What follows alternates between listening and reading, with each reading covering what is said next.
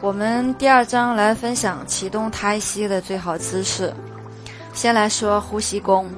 那么有朋友问我，呼吸功是坐着练好啊，还是躺着练好？我告诉他，必须坐着练。为什么呢？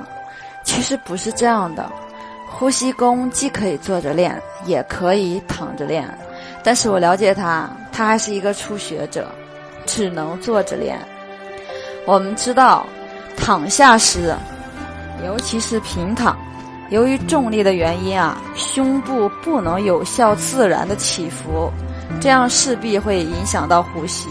在这种情况下，呼吸就会不顺畅。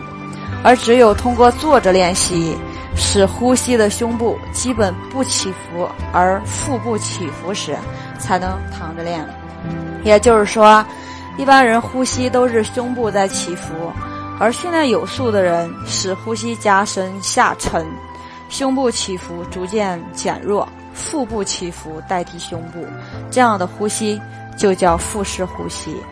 现在应该明白了，你如果按照呼吸功长期训练，此时已经达到了腹式呼吸的程度，那么你就可以通过接下来介绍的方法。来启动胎息，如果还没有达到这个程度，那对不起喽，还是回头重新去练吧。